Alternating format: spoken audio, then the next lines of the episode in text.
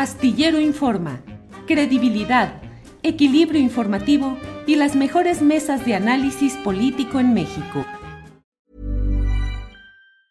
Ever catch yourself eating the same flavorless dinner three days in a row?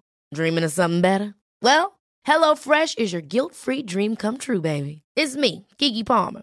Let's wake up those taste buds with hot, juicy pecan-crusted chicken or garlic butter shrimp scampi. Mm. Hello Fresh.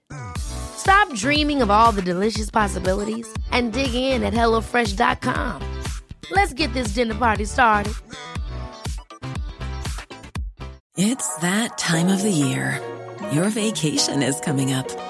You can already hear the beach waves, feel the warm breeze, relax, and think about work. You really, really want it all to work out while you're away. Monday.com gives you and the team that peace of mind. When all work is on one platform and everyone's in sync, things just flow wherever you are. Tap the banner to go to Monday.com.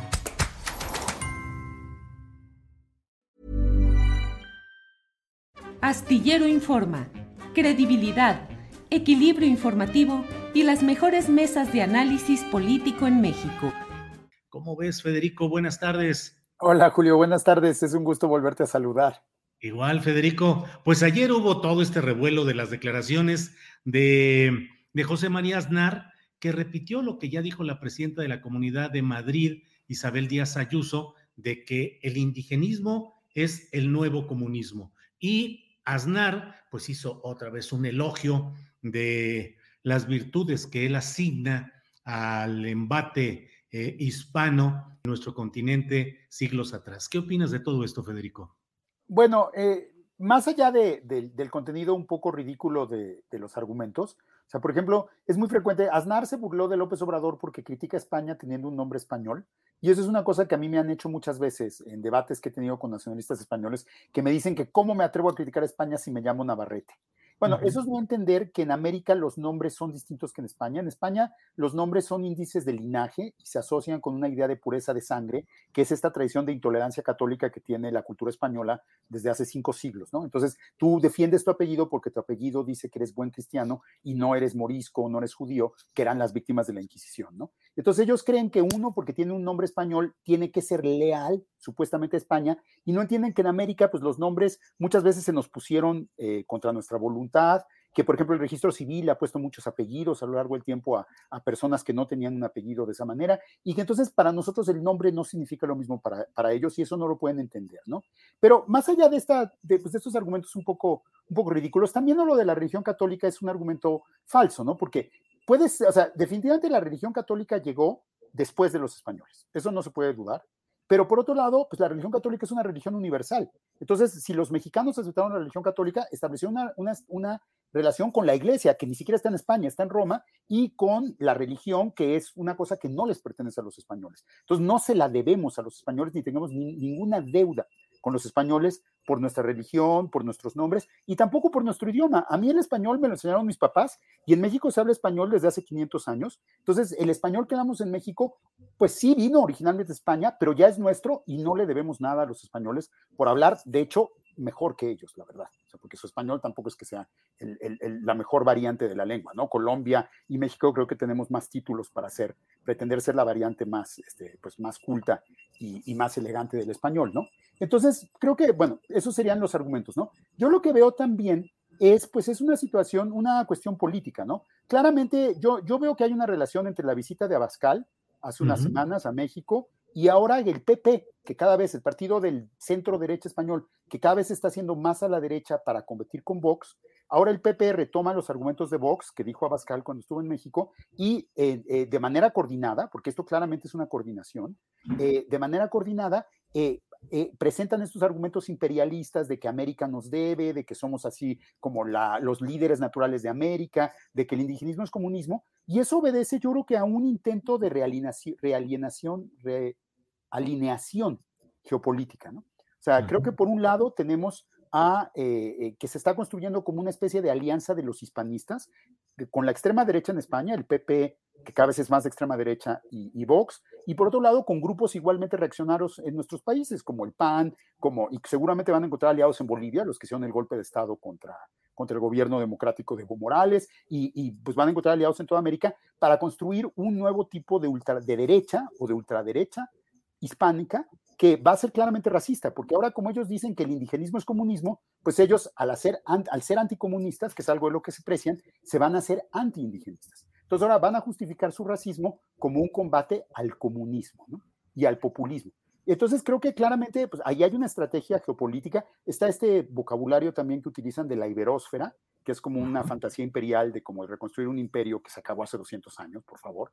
Este, pero tienen todas estas, estas intenciones que son más retóricas que reales y que en el fondo son pues pues su, su, tristeza por haber perdido un imperio y por ser una nación de segunda importancia el día de hoy, ¿no? Claro. por otro lado, creo que claramente lo que hay es también la defensa de los intereses de las empresas españolas contra gobiernos nacionalistas en América que les están poniendo el coto, ¿no? Entonces creo que más allá de que los, los argumentos históricos son ridículos, y creo que, que en todo caso habría que analizar esta situación política y esta confrontación que se está perfilando de una manera tan clara. Claro. Federico Navarrete, entre otras cosas, eh, que se dijeron ayer, el propio eh, José María Aznar, expresidente de España, derechista entre los derechistas, eh, dijo que la hispanidad nos tiene que enorgullecer a pesar de esa leyenda negra de la cultura de la cancelación, de esa estupidez actual con el revisionismo histórico. Y también dijo que hay que tener claro que esta eh, reivindicación del indigenismo como nuevo comunismo tiene como objetivo confrontar a España, ni siquiera a Estados Unidos. ¿Qué opinas, Federico? Bueno, creo que el señor le da mucho más importancia a España de la que tiene en la vida real. O sea, claramente los movimientos, en América hay varios gobiernos que podríamos llamar de izquierda, el de México, el de Bolivia, eh, probablemente el de Argentina, el, o sea, y por no hablar de Nicaragua y Venezuela, que creo que estamos más ahí hablando más bien de gobiernos autoritarios, no democráticos, pero hay gobiernos democráticos de, izquierda, y entonces los españoles buscan asusar el odio contra estos gobiernos victimizándose. Entonces ahora resulta que España es una pobre víctima de los maldados indigenistas que, que, no la reconocen, cuando históricamente pues, los españoles vinieron, conquistaron, masacraron, esclavizaron, mm, quitaron territorios, se llevaron las riquezas, pero ellos son las víctimas porque nosotros les decimos los que hicieron históricamente, ¿no? Es realmente, creo, creo que esta es una disputa que por otro lado se está dando en muchos países, ¿no? También en Francia eh, el gobierno está muy enojado porque hay franceses que critican el racismo en la sociedad francesa y dicen que eso es una conspiración malvada que viene de Estados Unidos para quitarle a Francia el esplendor que Francia sueña con tener. Es lo mismo que España, o sea, son países que fueron importantes hace mucho tiempo y que no se resignan a ser países de segunda importancia en el mundo actual, ¿no? O sea, países de segunda línea. Y entonces inventan estos imperios, bueno, reivindican sus imperios del pasado para darse ínfulas de grandeza, ¿no? Entonces, creo que el, básicamente pues están exagerando muchísimo su importancia. O sea, definitivamente España no es el principal enemigo geopolítico de los gobiernos de izquierda de América Latina sí, eh, digo, las compañías españolas y sus abusos, sus prácticas monopólicas, las canonjías que les dieron los gobiernos anteriores, bueno, pues está muy bien que les pongan un coto, pero eso de que implique eso que es una agresión contra España, pues eso solo los nacionalistas lo sostienen, no creo que sea real, ¿no? Y por otro lado, la idea, a mí lo que me preocupa es que eh, pues finalmente son gente pues, de tradición franquista y Franco masacró a millones de comunistas, bueno, miles de comunistas, no sabemos porque en España tampoco ha habido una investigación histórica seria sobre las atrocidades de la dictadura franquista, pero o sea, a mí me preocupa que cuando esta gente dice que es anticomunista, pues cuidado porque sí matan, ¿eh? Y sí son muy intolerantes y son muy agresivos. Entonces, más bien, eh, eso de que ahora se pinten como ovejas y como pobres víctimas de una leyenda negra que los menosprecia, pues es justamente para no para que no para no reconocer que históricamente los que han agredido, los que han masacrado, los que han conquistado son ellos, ¿no? Y que entonces realmente si alguien pudiera llamarse víctima, pues no serían ellos, ¿no? Creo que tampoco se trata de que nosotros nos llamemos víctimas. La victimización no lleva muy lejos, ¿no? Pero que sí, pues no caigamos en los chantajes de un nacionalismo, pues trasnochado español que pues pretende vivir de glorias del pasado porque pues no tiene muchas glorias que presumir en el presente. Federico, y además, pues eh, eh, la historia muestra que el propio eh, España estuvo durante siglos dominado por los árabes y ahí en esta referencia de pedir perdón, eh, pedir México a España que emita un perdón por los abusos del pasado, pues eh, también vaya que España y el propio Aznar en su momento leí un tuit donde el propio Aznar pedía que hubiera también una especie de perdón por lo que hubiera habido durante esa presencia de los árabes en España. Sí, bueno, ese es, una, ese es otro, otro tema, ¿no? O sea, eh, en España hay una...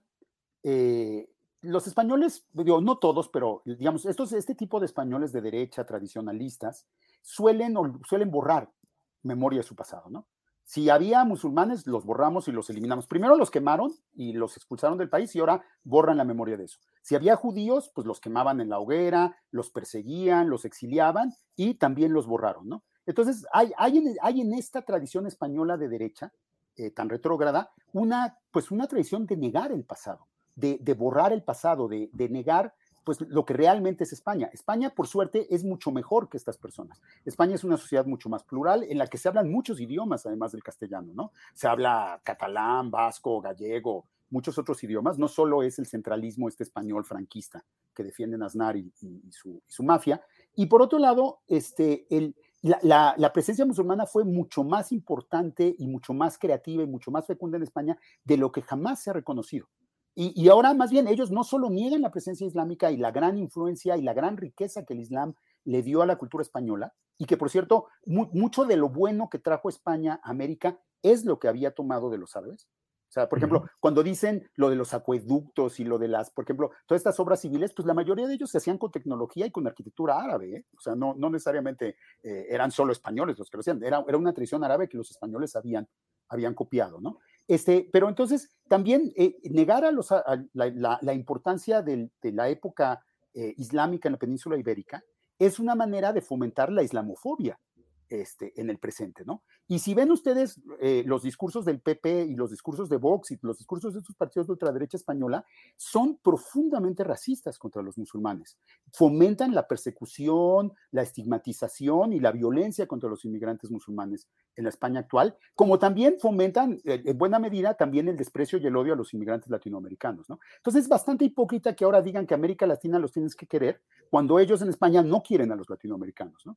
Pero bueno, es parte de toda una ideología racista en la que ellos se creen los mejores señores porque son blancos, son cristianos y son intolerantes y consideran que todos los demás pues no estamos ahí más que para obedecerlos. ¿no? Eh, realmente es una pena que, que, que, que rebajen el, el, debate histórico y el debate político a, a, un nivel tan bajo como el que plantean con sus argumentos tan, tan, pues, tan, tan absurdos. Claro. Federico, eh, tú le das hilación, estás eh, encontrando esa secuencia política e ideológica en la visita de Santiago Abascal, el dirigente de Vox a México, eh, con los panistas como anfitriones, los senadores panistas, y ahora esta convención nacional del Partido Popular eh, celebrada en Sevilla. Y en medio te comento, Federico, que también estuvo la visita del propio Mario Vargas Llosa a un a una serie de actividades, unas eh, relacionadas con indagar supuestamente si hay libertad de expresión o no en, eh, en, en, general y particularmente en México, y por otra parte otras actividades culturales. Pero en esa misma eh, sesión de Sevilla del Partido Popular, Mario Vargas Llosa, que es ciudadano naturalizado español, dijo esta frase que a mí me llamó mucho la atención, Federico, dijo, los latinoamericanos saldrán de la crisis cuando descubran que han votado mal. Lo importante de unas elecciones no es que haya libertad en esas elecciones, sino votar bien. Los países que votan mal lo pagan caro.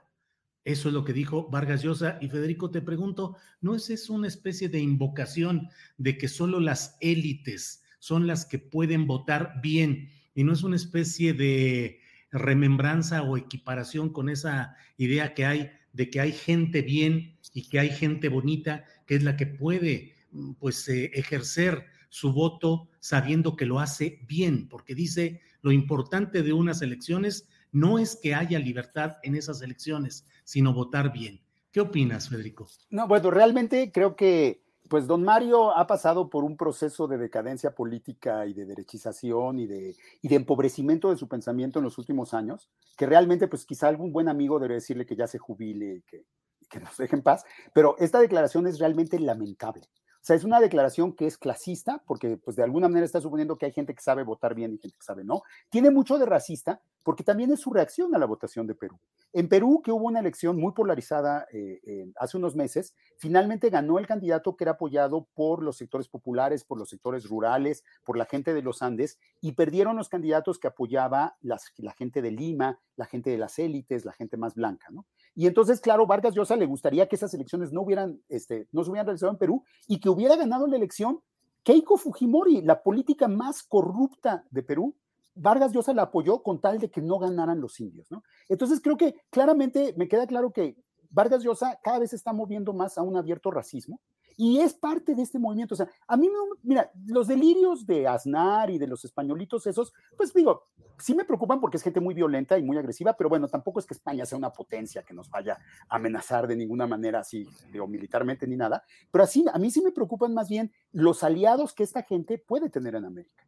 O sea, alguien como Vargas Llosa diciendo, hay que, básicamente hay que quitarle el voto a los que no saben votar, pues no van a faltar la gente ahora en Perú que empiece a buscar maneras de restringir el voto para que los indios no vuelvan a elegir un presidente, ¿no? Y en Bolivia, pues hubo un, intento realmente de, de, negar la voluntad de la mayoría porque eran indios y de reinstaurar de la manera más violenta un régimen blanco fanático de ultracatólico de, de derecha, aparte violador de derechos humanos y todo eso, ¿no? Entonces, digo, o sea, los españoles pues son ridículos. Me preocupan más los aliados de ultraderecha de los de, los, de este hispanismo en América Latina, que nos van a hacer mucho daño. Y Mario Vargas Llosa me preocupa por eso, ¿no? Porque creo que lamentablemente ese tipo de declaraciones absurdamente racistas que está haciendo y, tan reaccionarias, pues son el eco del sentimiento de muchas personas en Perú que sienten que en efecto, pues eh, debieron haber contado más sus votos porque ellos son de Lima y de Miraflores y son de familias bien, entre comillas, deberían valer más sus votos que los de los, como ellos los llaman, los cholos o los, o los, este,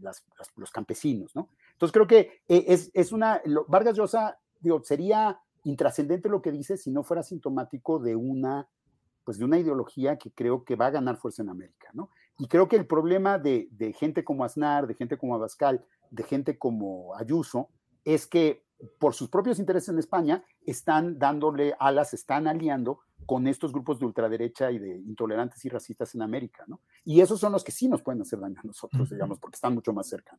Claro. Federico Navarrete, pues muchas gracias por esta oportunidad de tener tus puntos de vista que leí, disfruté, analicé en Twitter, donde tuviste una intensa actividad, donde siempre estás presente y bueno, pues estamos atentos a tus comentarios y tus eh, puntos de vista. Federico Navarrete, escritor, historiador, divulgador de la historia de los pueblos indígenas. Gracias y seguimos en contacto. Fue un gusto, Julio. Hasta Gracias, hasta luego. Para que te enteres del próximo noticiero, suscríbete y dale follow en Apple, Spotify, Amazon Music, Google o donde sea que escuches podcast. Te invitamos a visitar nuestra página julioastillero.com.